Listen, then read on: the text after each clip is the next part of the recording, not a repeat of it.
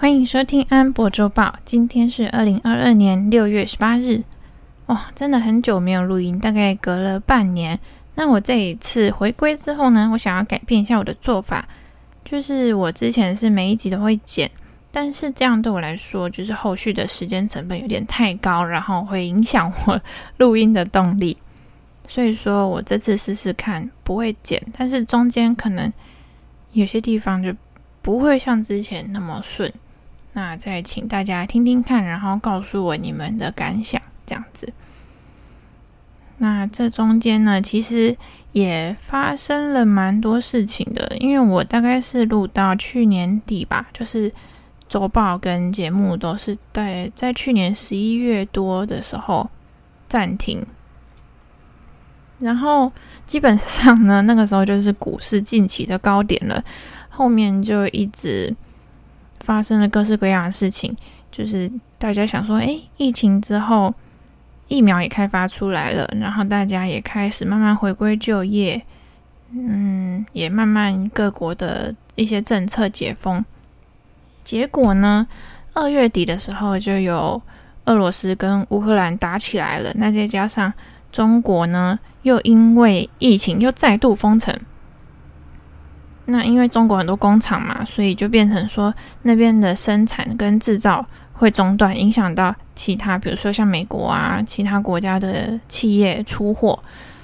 然后呢，又再加上升息这件事情，其实是迟迟早都要发生的。那这次其实是因为通膨压不下来关系，那又同时加上升息跟缩表，大家就会觉得说，哎，现在经济的前景好像不是这么好，但是你又要去收紧资金的流动性，就会变成一个原本也是回归正轨的事情，现在变得有点危险。那除了股市上面发生的事情之外呢，其实我也是大概在十月左右，有在 Telegram 上面开了频道的一个讨论群组。现在那个群组已经有一千一百多人了，我还蛮意外的。那现在发展也还蛮不错。这中间我自己也有做一些调整啦，虽然我还是偏佛系经营这样子。那现在这个走向呢，我是希望大家有一点在里面像。嗯，主要还是以周报或者像是嗯股市的一些新闻的讨论为主，当然还是会有一些闲聊，大家就是有点像那种读书小组的感觉。对，目前的气氛我还觉得还蛮不错的，然后希望也可以继续保持。除此之外呢，就是我自己个人也已经得到那个。肺炎的病原体，那是这样讲吗？就是反正我确诊就对了啦，默默的确诊，然后默默的好。但是我还是建议大家，虽然大家有打过疫苗，然后 Omicron 也是一个比较弱的变体，但是嗯，还是尽量可以保持不要确诊是最好。因为我觉得，虽然现在我已经是验阴性了，然后。症状也是消失，不会有什么鼻塞、流鼻水，但是我喉咙还是一直有一点怪怪的。然后我的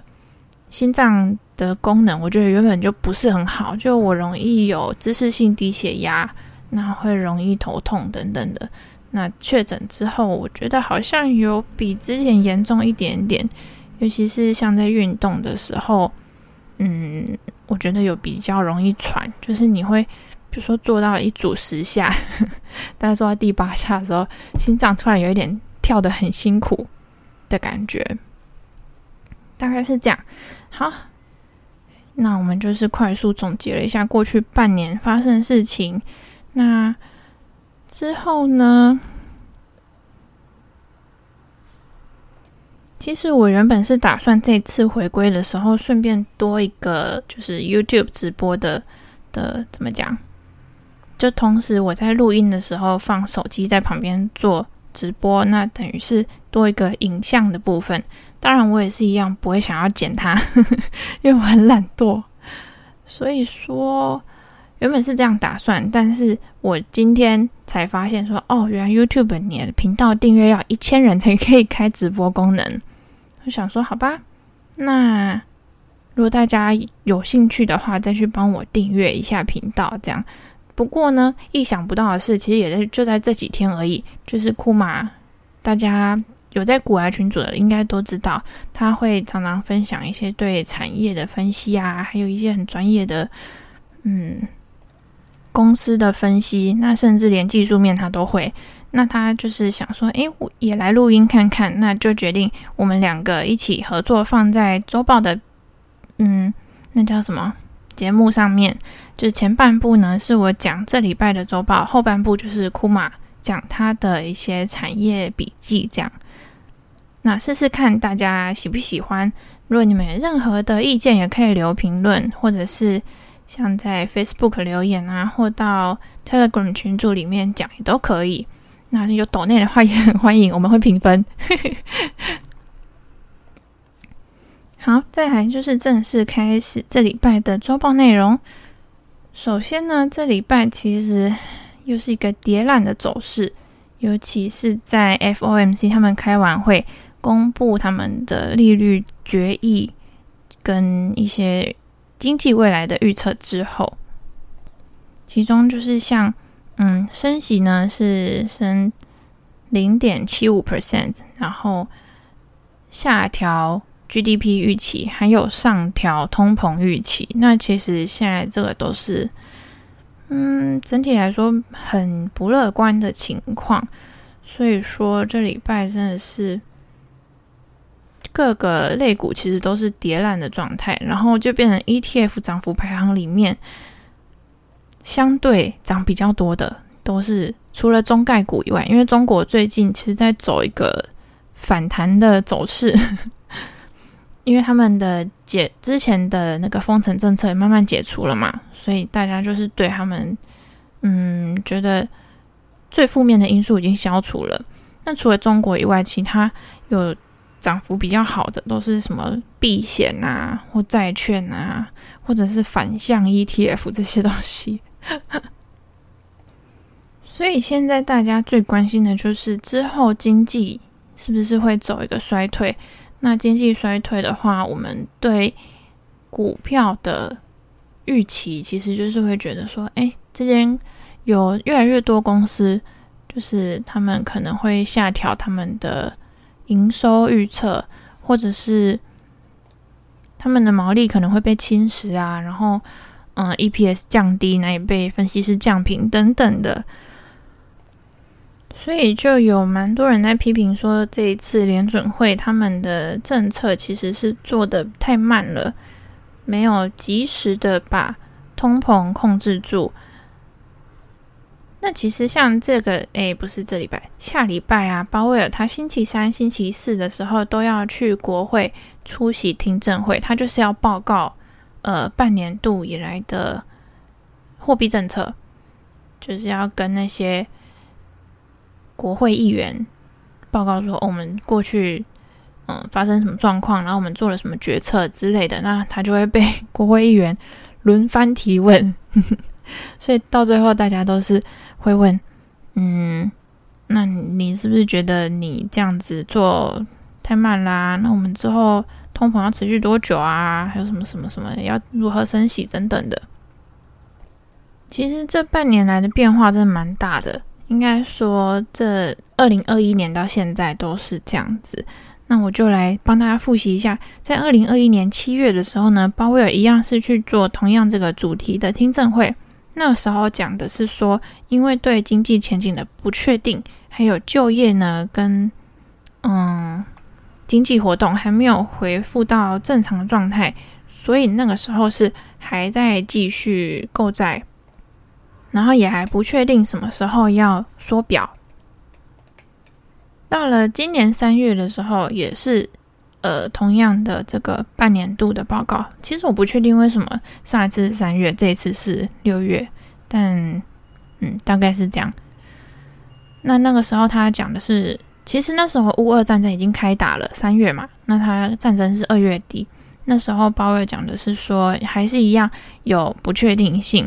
但是呢，还是会去升息跟缩减购债，因为那个时候通膨就已经就是有点失控了。所以那之后的事情大家应该也还记忆犹新，就是嗯，后来就升五十个基点，五十个基点，再来是七十五个基点，然后六月的时候也已经开始缩表。所以之后联准会的态度应该就是会变成说，我们会去尽可能的从货币政策这边去压抑通膨。但是这一次其实我一直觉得有一点很不合理，就是这次通膨的影响其实嗯不完全是货币政策可以控制的。尤其像这几个月以来观察一些像 PCE 啊 CPI。还有这个礼拜 PO 的 PPI，其实都是受到油价影响，就油价高，它的增速就高；油价下来，它的增速就放缓了。所以基本上呢，我们现在就是要等油不要再继续炒下去。如果它可以掉到一百一、一百以下，是最好的，就是在物价的压力上就不会像现在这么大。但是石油这个。唉，其实它现在不是一个很供需失衡的状况，它不是因为说像去年比较像是因为大家在加速复苏嘛，在解封，然后经济活动要回到原本的状态，所以这个时候因为需求提高的比较快，那那个时候呃可能会推升油价上涨，但是现在呢比较是因为欧美那边对俄罗斯的制裁。因为欧洲它原本依赖俄罗斯石油的比例有达到三四十 percent，我忘记确切的数字是多少。那现在呢？现在的状态其实是俄罗斯它还是照样有在产油，它也照样有在卖油，它就是转卖给嗯、印度，卖给中国，然后它一样是嗯、因为高油价而获益。所以我不知道欧洲他们现在这样子。说还要继续的加强制裁，那可能到二零二三还是什么时候，就是完全中断从俄罗斯那边的进口。到这个时候，的确就会变成，嗯，供给会有问题。所以这种情况下，油价要怎么下来，我就不知道。有一部分其实有可能也是大家在炒炒作油价的关系，因为。这东西会涨，然后其他东西在下跌的时候，那我是不是也跟着大家一起加进来炒？我还比较有嗯、呃、机会得到报酬，所以现在就变成一个恶性循环。那通膨继续下去的话，有可能会影响的是企业嘛？那企业如果说它因此而受伤，然后它需要节省开支，需要裁员，虽然说这个有可能是在比如说像国嗯。像那叫什么？有可能美国政府是想要透过这种方式来压抑通膨，但是它就会暂时性的造成失业上升。那我那时候就在想说，诶，如果是之后企业要裁员的话，最有可能裁员的是什么样的产业？那现在呢？如果大家有看我周报的话，应该会知道说，现在是原本的服务业。就是比较基本的那些工作，他们还是处于缺口很大的状态，而且招到的人还是远远不及疫情之前。但是像专业服务，也就是像金融业、科技业，嗯、就是写程式的工程师啊，什么会计师啊这些，他们的人数是很早就已经回到疫情前，而且现在已经比疫情前还要多蛮多了。还有包括运输仓储业也是一样，所以说之后。嗯，如果是企业要砍人的话，有可能会是科技业这边会把前一年比较前景乐观，然后比较扩张的时候招到的人就是裁员，我觉得是这样子。那如果这样的话呢，也就是说，时薪平均时薪比较高的这个族群会首先被裁员，那整体的平均时薪平均下来的话，其实就会变低了。那这个状况之下，如果通膨下来了，那倒还好。就是说，虽然失业的人变多，嗯、大家买东西有已经有变贵了，但是它至少没有像现在这个夸张的速度变贵。但是如果嗯、通膨没有下来的话，就它还是这样每个月零点五趴或者接近一趴的在涨的话，那失业人口有提高，这样就比较危险。那另外一方面呢，是其实我发现，嗯，股市其实跟经济不会同步，但是股市它是会有一部分间接影响到经济，像是这半年以来的 IPO 跟 spec 空壳支票、空白支票公司合并上市，忘记怎么讲，反正就这两种方式上市的公司都比去年前年少非常非常的多。哦，而且在五月底的时候呢，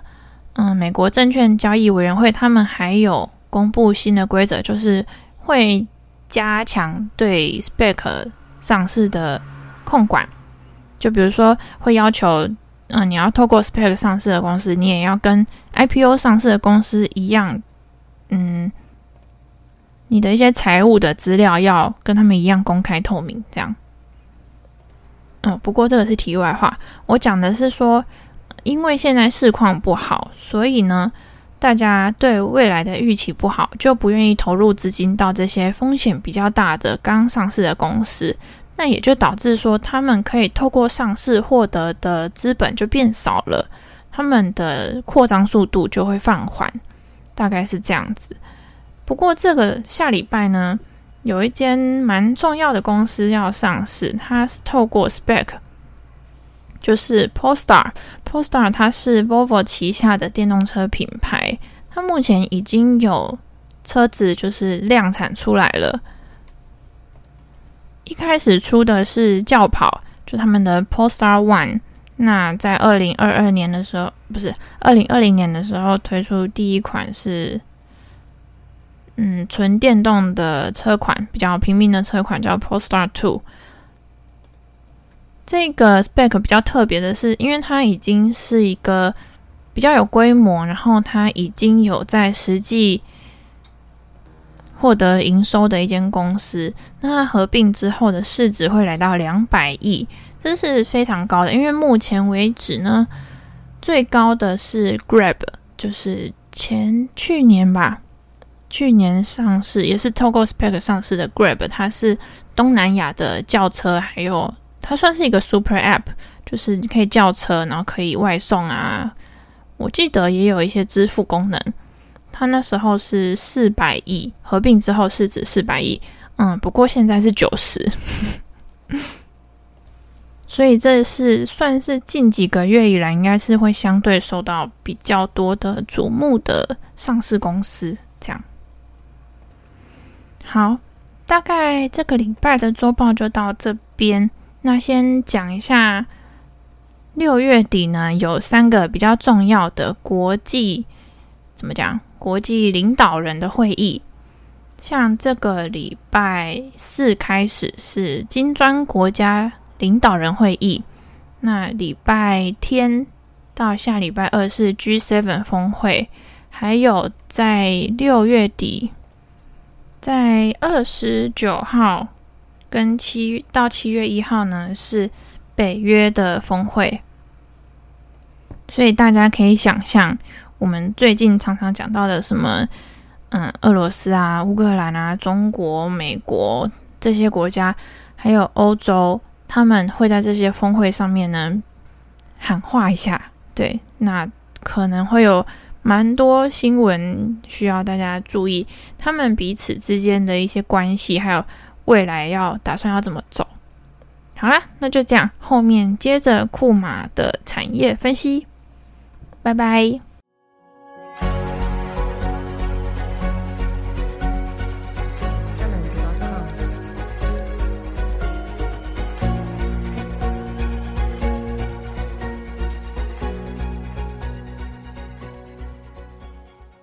Hello，大家好，我是库玛。那接下来会跟大家分享的就是我自己在美股投资上做的一些研究跟笔记。那今天要跟大家讲的是一家 AdTech 公司，叫做 TTD，The Trade Desk。那在讲之前先做一下免责声明，就是呢，我基本上是一个免费仔的资料来源都是免费公开的，在做整理，所以录制这个 podcast 上也是走最低成本路线。那如果有对音质之类的特殊要求，可能建议就是你听到是这边觉得很不舒服，就就可以不用继续听了，没关系。那有谈到的部分都不是投资建议，也有可能不是我个人的部位，因为我通常都会做研究，然后我会抓一个时间轴，我会尽量在那个时间轴或者某些条件成立下，我才会去建立部位或者是做操作。那也会因为视况做一些调整，所以。它对我来说，我的研究只是让我在看到可能价格有走势，或者是资讯出来的时候，我能够立即反应说：“哎，那我现在要做什么动作？”这样，所以接下来的说明也会尽量以单纯陈述事实，也就是财报电话会议内容的重点跟财报上的数字做重点整理。那尽量会去除个人观点的部分，所以也就是说，呃，我为各位听众创造的价值在于节省你整理资料的时间，而不是给予任何投资建议。所以不要把这里当报牌台，那避免造成彼此的困扰。这样子，好，那我们进入正题，就是。AD Take 大概我在去年二零二一 Q 三开始，就是他们开始遇到一些隐私权啊、供应链问题，造成收入不如预期，然后蛮多成长率都不断下调。那最明显的就是 Snapchat，然后再来是 Meta。所以我自己本来就预期给这些 ADTech 一年的时间，那隐私权问题可能会有好转，然后供应链问题也是，所以。就把 ADTech 放在二零二二下半年会开始关注的一个 segment。那我们就先来比较一下其他家 ADTech 对于下一季的 guidance。Snap 因为有在下调过，所以他们大概预计下一季年增率在十六 percent，对比过往的年增率在四十三 percent 上下。那 Meta 的部分预计下一季的年增率在零点七个 percent，对比过往都是在二十一到三十七个 percent 之间。那我们再根据分析师预测的终点，也就是能看到目前的预期都会是今年的 Q2 会是 ADTech 公司年增率的最低点，那接着会缓步回升。那我们看到今天要谈的 TTD，它的 guidance 预期下一季增长率年增大概在三十 percent，那对比过往是五十五到二十六 percent 上来说，落差上是相对小一点，但这样的比较是比较鸡肋一点，因为真正要比较的是真实市场的预期，就是我们要去猜怎样的数字出来。会让人想要去买它，因为这样才会推动价格上涨。而且，TDD 的商业模式是定位自己是一个有投放广告需求的与广告版位卖家的媒合平台，它像是站在协助企业跟广告代理商的角色，协助他们去购买广告版位。那从再从这个广告客户广告总支出的百分比支出里面收取平台费用，所以我们那另外它还有通过提供数据跟其他增值服务，简单来说就是透过这个平台来让它产生收入。所以能够理解到它的收入基本上还是围绕着广告，所以会受到广告需求、广告支出，然后 CPM 就是每千次投放广告的价格而受到影响。所以也不难理解说市场往往会看着 Snapchat，然后 Meta 的 Revenue 或者是财报来交易这一整篮子 AD Take 的股票，但其实这里面我觉得像是 TTD 会是比较不一样的状况，所以它虽然从 Top Down 的角度来看会是。可能在大环境上会受到一样的影响，但其实它里面的细部是有一点点，其实是有一些不一样的这样子。那在我看完整场电话会议，大概归纳出来几个公司目前看中的方向，就是 CTV、OpenPass，然后 UID 二点零以及 Solimer。那首先介绍 CTV。CTV 就是以 Connected TV 联网电视。那这一季因为 Netflix 在财报上说他们要从 SVOD 转向 AVOD 的商业模式，所以同样的，我们从另一家 CTV 为主轴的公司 Roku 也能够看到，他在这部分谈论的蛮多。那我在这部分蛮同意两边管理层的说法，就是这些串流媒体商从 SVOD 转向 AVOD 的模式，会是加速 CTV 发展的一个催化剂。那我就快速介绍一下 AVOD，就是 Advertising Supported Video on Demand，不是不是那个 AV on Display。就是不要想歪，那个是这一站啊，就可能 SSIS 三九七啦。所以好回来，那 SVOD 就是 Subscription Video on Demand，那就是现在的订阅制。所以就是说，Netflix 要从订阅制转向也提供广告模式的低价版本这一个转变。那 CTV 大概占 TDD 的营收可能是四十 percent 左右。公司的营收分类是分成四种，就是有揭露出来的分成四种。第一种是 Video，那它 including CTV，然后还有 Mobile，这两个都占四十 percent。然后 Display 大概占了十五 percent，然后 Audio 占了五 percent。所以它其实在 CTV 的营收上是没有。揭露的很完整，但公司的说法是蛮明确的，就是他们要投资在大力投资在 CTV 这块上面。那 CEO 对于 CTV 的看法是，随着广告商看到传统有线电视的影响力受到侵蚀，他们会专注转向优质流媒体。那对于大多数客户来说，其实电视就是他们广告活动支出的。最大部分。那 TTD 目前 CTV 的合作伙伴包含 Peacock、Paramount、Discovery Plus，还有 Sky。那在今年年初也跟 HBO Max 建立了规模化的合作关系。然后这时候分析师就提问说：为何 Netflix 不会像 Amazon 一样建立自己的 DSP 模式？那管理层的说法是，其实 Netflix 的前任首席财务官 David Wells 就是在五年前加入他们董事会，所以他们跟 Netflix 有良好的关系。那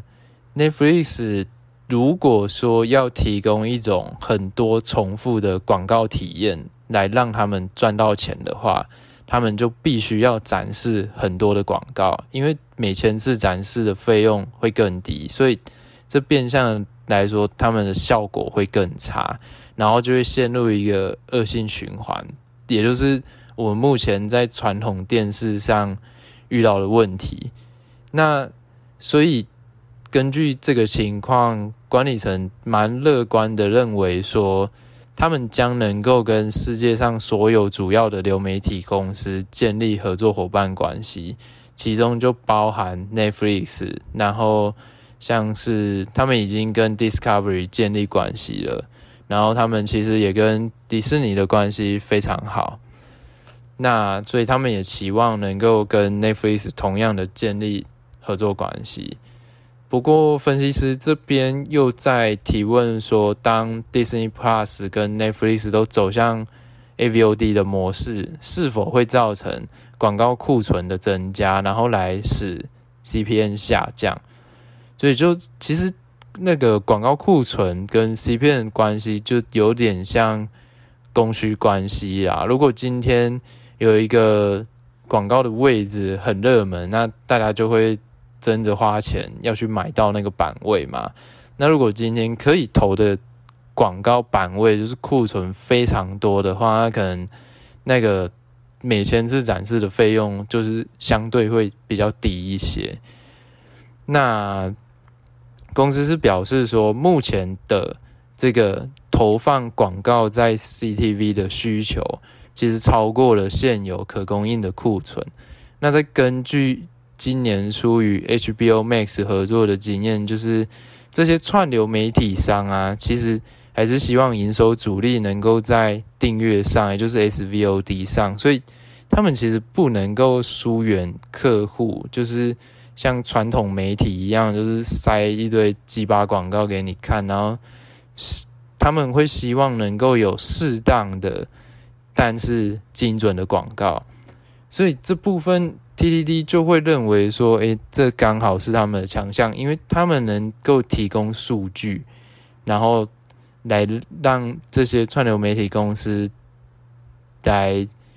做出一个精准的广告给观众，那观众就是也能够有比较好的观看体验，所以在库存增加的部分上，公司目前还不是太担心。所以综合以上，我会其实会买单 TTD 的论述，但相对的风险就在于 Netflix 跟 Disney 可能未来不是与 TTD 合作，但这目前根据消息也是可能年底才会知道进一步的状况。那同时也一直有新闻在传说 Netflix 可能要收购 Roku，那这部分对我来说。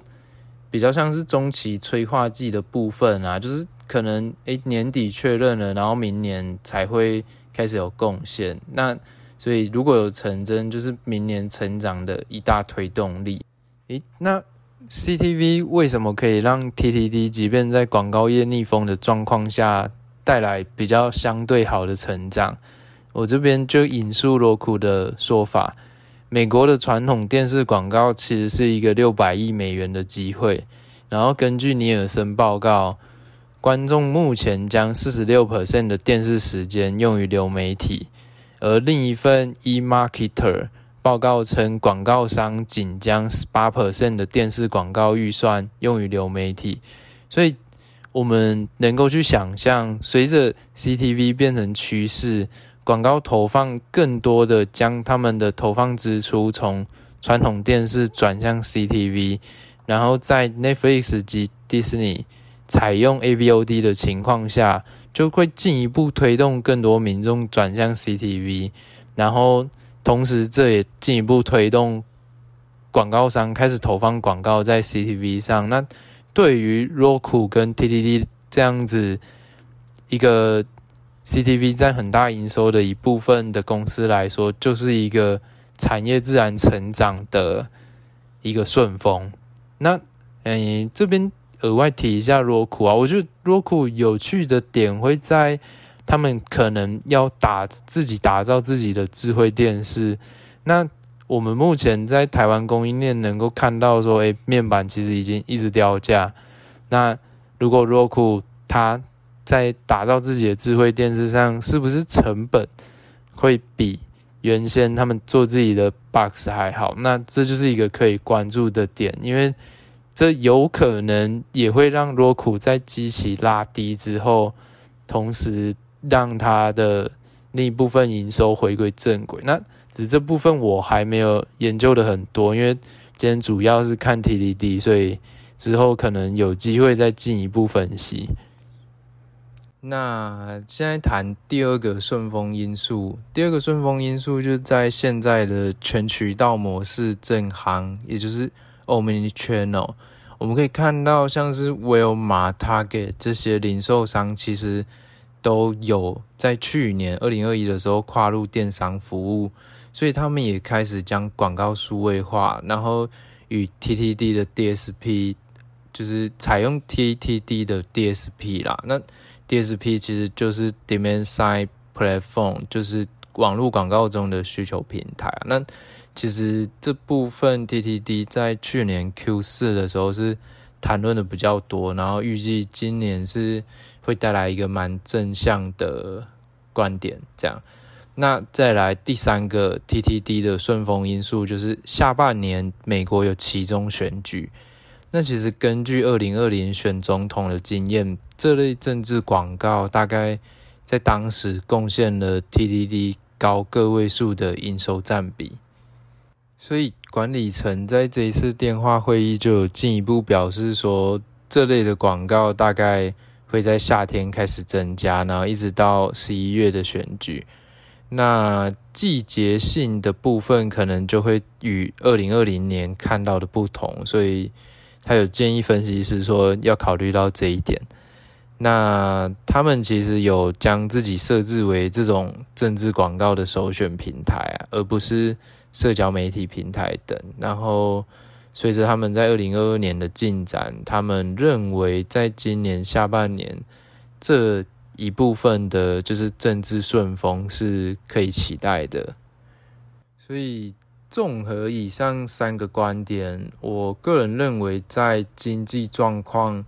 没有恶化，也就是人民消费状况没有持续衰退。然后有一个落底好转的状况下，随着机器走低，就是 AdTech 的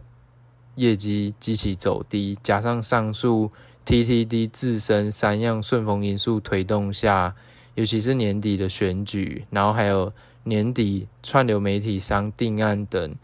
，TTD 可能会是一家在业绩上相对有惊喜的公司。那另外，TTD 在推动 UID 二点零的部分，也让他们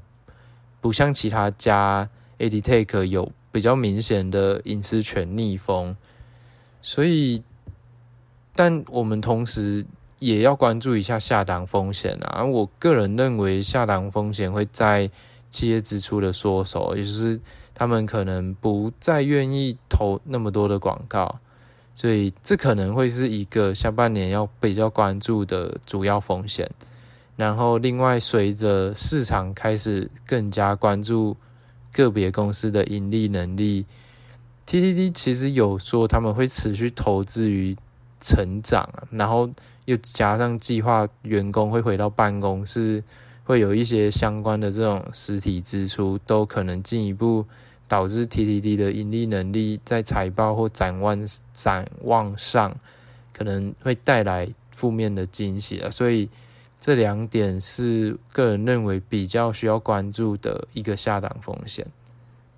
那在关注这个下档风险的情况，因为 TTD 在以往财报都是开的比较晚的一家，然后其实它的股价。也会受到前面几家开的引诱一个相当部分的影响，所以如果说要确认这个下档风险，可能比较保险的做法就是等一些像是 Snapchat、Facebook 这些开完财报，然后我们再根据他们的说法来返回来验证，就是推测一下 TDD 大概的情况，但。要注意的就是最一开始介绍的，就是其实这几家之间是有一些细微的落差。那可能比较相关的，像是在 CTV 的部分，我们就可以关注 Roku 对于这部分的成长有没有趋缓啊，然后有没有看法变得悲观之类的。那如果是没有的话，可能或许转折点是可以期待会出现的。那以上就是这一次库马笔记的介绍，那希望大家有收获，大家下次再见，拜。